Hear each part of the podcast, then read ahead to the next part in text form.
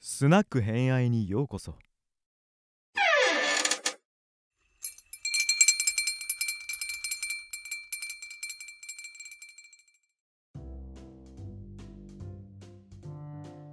じゃあ徳川家康シリーズ第2回目。えっと、はい前回は松平家、まあ、はい徳川になる、徳川っていう、えっと、名字をつける前のうん、松平家。はいまあ、親戚ですね。ほぼそうっす親ね戚がどういうふうに成り立ったのかって話をして、うん今日はそこからおじいちゃんが出てきたよっていうところ。そうですね。今、何年ぐらいですかちなみにえっ、とね、1500年にはなってる。 ?1500 年 ぐらい。にはなってる。さうん日付書いてかな、日付じゃないや、あの、年号を入れてかなくちゃいけないから。そうそうそうそう。まあ1500。年ぐらいです。はい。まあ、もうちょっといってるね。うん。1520年か30年くらいまでっていうね。うん、じゃあ、うんおじいちゃん爆誕。はい。うん爆誕しました。はい。はい松平清康。多分、えー家康関連の本では、この清康はめちゃめちゃメイクっていう風に、多分取り上げられることがすごい多いです。海外出てるっけ出てない、出てない。出てないのお名父前さんは出出ててる、くるね。。うん。なんでかっていうと、この清康ね、25歳で暗殺されてるんですよ。あら、うん若いの。そう、若い、だけど、この人のやったことは、まあのこれまでの定説、現在最新で分かっていることを、どっちをとっても、やっぱり家康政権のど土壌になっていることをやってる人っていうところは変わらなくて、やっぱなんかそういうベースができて3代目なんだね。、そうね なんとなく。そうね、 1代目はなんか突貫工事をして、うん、 2代目はまあ3代目産んでみたいな。うん、そうそうなそうらそう、まず鳴らして、3代目でちゃんとこう、うん芽が出るみたいな感じだよね。不思議と。う、うんんで清康とその息子の広忠、要は家康のお父さんの広忠の2人は、非常に対照的な生き方をしていて、うんうんこの2人を見るだけでも、家康のスタートのハードルの高さが思いあの知らされるような生涯を送っているので、まあ、この2人もちょっと重点的に取り上げたいなというのが、今回、第2回と第3回ぐらいのメインテーマになります。お大様のそ旦那さんだよう、ね。そうです、えーそうです、松島菜々子はい、の旦那さん旦那さんが広忠。はいだったよね。はい、そうですね。はい、で、清康、えっ、と、13歳の時に家督を継ぎます、自分の家の。はい。はい。ただ、家督を継いだ時には、えっ、と、松平宗家、他の家も含めた松平宗家の評価がえらい低かったらしいです。ほう。うん。 13歳。うん。うん、中1まあまいあ、まあね、当時はそのぐらいで家督継ぐのかそれにしても早いよ。まあ、早いのも、ちょっと理由があって、うんあの、清康のお父さん、はい。ひいじいちゃん。ひいじいちゃんがね、どうもこの人が評価低かったっはあ。て松どんくらいだ平った総ファミリーの。うん。で、事実上、こいつダメだから息子に継がせようっていう、要は評価低いスタートから清康しちゃってるし、お父さんの流れからやるあと。ーで、変えるみたいな。そうそうそう、変える。変えるんだけど、清康も本人自体の評価をみんな見てるっていうよりも、お父さん低かったから息子にして、でも息子も、まあど、多分低いだろうという見込みから、あの、おじさんをうん。サポートに立てるっていう決断をします。はいはいはい。あのお父さん、え清田清康のお父さんの弟、うんだからおじさんね。はいはい。なるほどね。うんうんあまあ、あの名前覚えなくていいですけど、信貞っていう人です、ちなみにこの人が。うんうんうん。で、本当はサポートに入るっていう体だったにもかかわらず、このうん信貞が政権を握ってしまいます、宗家の、宗ファミリーの。はいはいはうん。で、当時、その松平家の宗家の、そうあのなんていうかな、居城は安城っていうところでした。今の安城安城市。ああ、愛は知い県はいのはい。うんうんうんうん。で、ここの安城を清康は追い出されます。邪魔。そう。邪魔。あのーうんあれですよ、AKB 総選挙で神セブンから落第したみたいな、そんな感じ。ははだからお前出てけよみたいな。そうそうそう、ここの家に神いるセブやンつじじゃゃねねえよえしみ。たいな。そうそうそうそうそうそう。で、追い出されまなるす。はい。ううんん。なんだけれども、この清康、うんあのここから実力を発揮していきます。ああ、外されたところから。そう、外されたところから実力を発揮して、でしかも清康、まあ、あの、清康から家康につながるこの3代の非常に特徴的な価値観としては、あのね、ぶっ壊しにはかからない。もう一回。ぶっ壊しにはいかなぶっい。壊しぶっ壊しにかん例えば、他の家を武力で制圧して、みたいな破壊活動に行かない。おうおう、なるほどね。うんう。ん。あの、これは信長のお父さんの信秀とかと、信長とかと非常に対照的で、まあ、 そうね。うん そうでしょうね。うん織田織田家一族は結そ構う割とうん、その辺がボコボコしてるんだね。うん。そうあの個人の実力でみんなを黙らせるみたいなことをやる傾向があのこの先出てくる英雄たちのお父さんには結構共通の傾向としてあるはいはいはい。なるほど。この後出てくる、あの信長のお父さんの信秀とか武田信玄のお父さんの信虎だとか、まあ、その手の、あの周辺に出てくるお父さん連中っていうのは1代で結構破壊活動をやってる価値観破壊みたいなのを結構行ってくる人たちが多いんだけれども、はいはいはい。なるほ清ど。康はこの価値観破壊活動っていうことをやらずにうん。あのね徐々に乗っ取るみたいなやり方をやってくるうん。そそれも嫌だけどな。それもなんかちょっと、ちょっと嫌だけどな。あんま嬉しくないけど。 まあ、武力じゃなくて、ちょっとずつこう、みたいな感じでしょ。そうそうそうこの場合はみんなの同意を取ってくる、さっきの AKB の総選挙でいくとみんなからの票を票集めみたいなのを結果していくことであのね紙セブンに戻れる体制を作ってくるっていうやつなるほどね。神セブンを暗殺するんじゃなくて、とファンを味方につけて、あげてもらうみたいな。そう上げてもらうっていうことうん。当時の岡崎にも松平家っていうのがいたんだけれどもこの松平家に事実上婿養子みたいな形で家に入ってしまったことでうん。あの複数の家をまたく家の存在に清康はなっている。うん。うん。うん。そうやってななるんほどねか、うん、若いし実力もあるしってみんなに見られていくことで少しずつ周りの評価が上がっていくことで、うん気がついたら神セブンに戻ってくるんですよ。おうやったよ。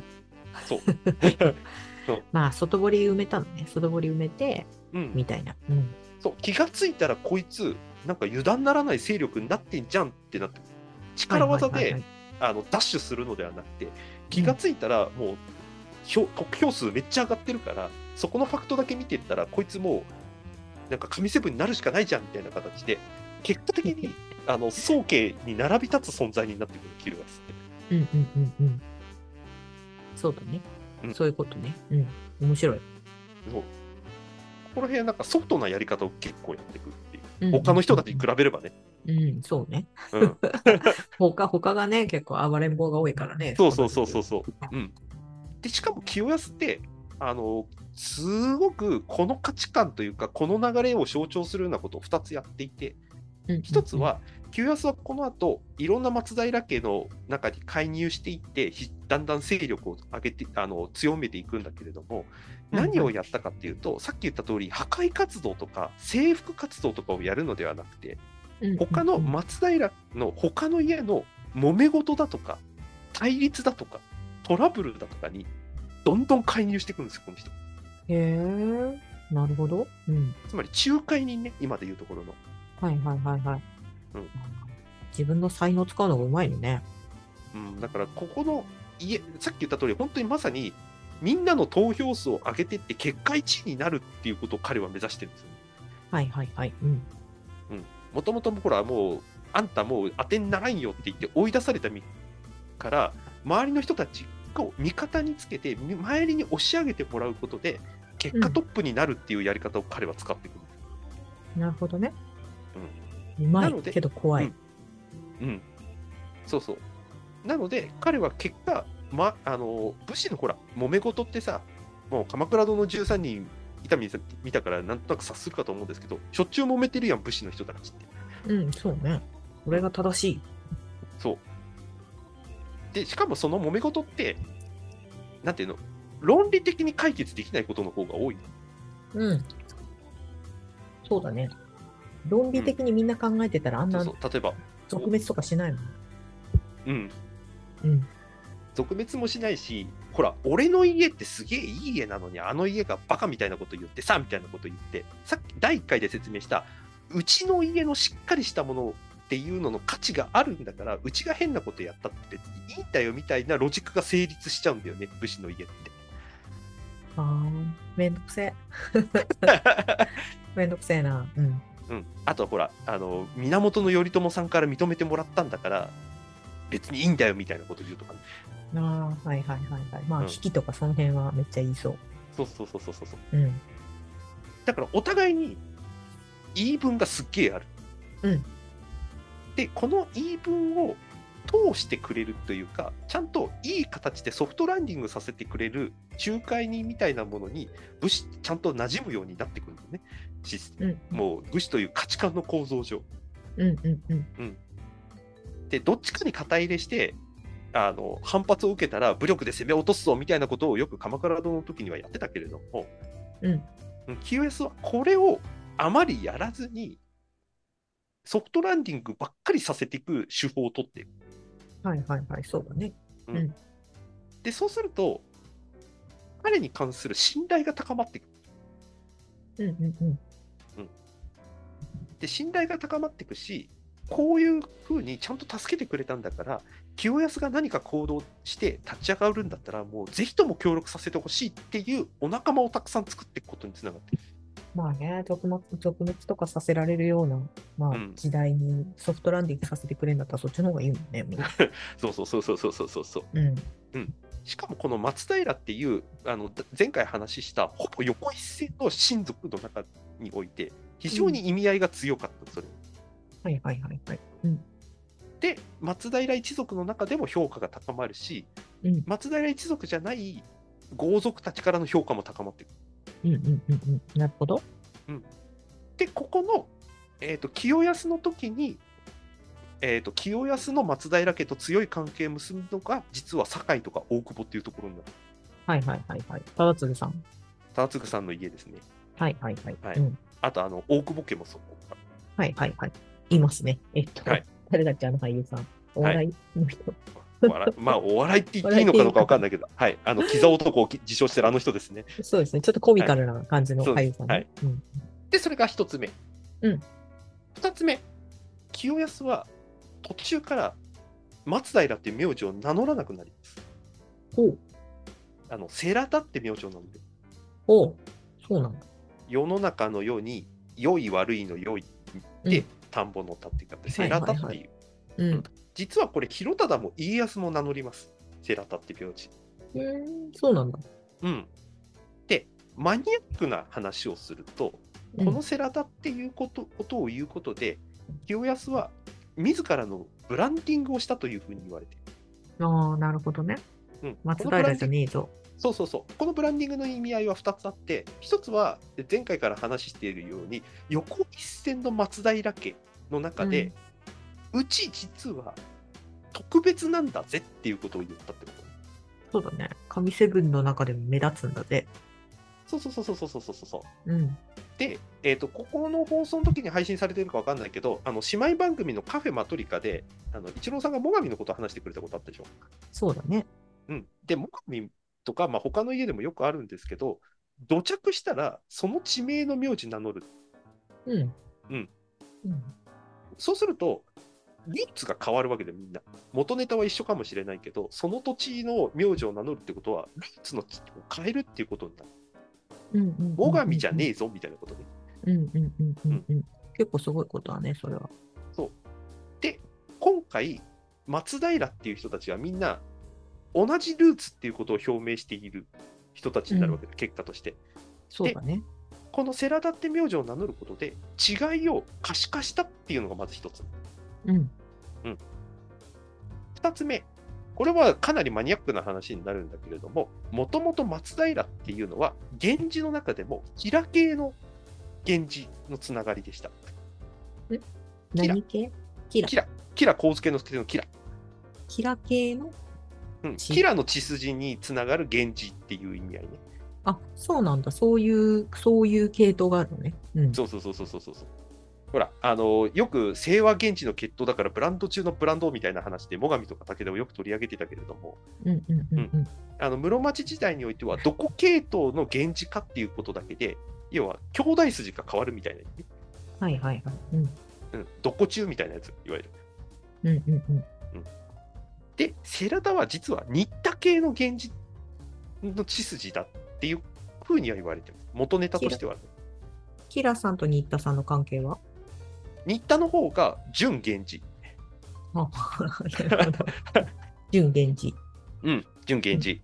うんうんつまり、この名字を名乗ることで、血筋としても、実はうちは他の松平とは違うんだぜっていうことを打ち出そうとしたっていうふうにも言われています。はいはい。ただし、なんでき、清康がその生涯の中で、世良田っていう名字をチョイスして名乗ったのかっていうのは、いまだによく分かっていません。おお、 そうなんだ。うん。そうなんでうんっていうだけいまだに分かってない。ただし、この世良田っていう名字を、多分この血筋は重要視した。だから、広忠も家康も世良田って名乗ってるんですっていう。はいはい。なるほど。で、うん結果的にこの世良田っていう名字が徳川っていうことを名乗る伏線になってきます。うんうんうんうん。なぜかというと、このセラタっていう人たちが、その地元で名乗った名字が徳川っていう名字だった。徳川っつっても、あの徳の方じゃなくて、徳するの方の徳ね。うん。っていう風につながってたりするんで、いろんな意味で家康の土壌につながるような、なんか、しやり方をやってるのがこの清康っていう人。そうだね。なんかそんな感じがする。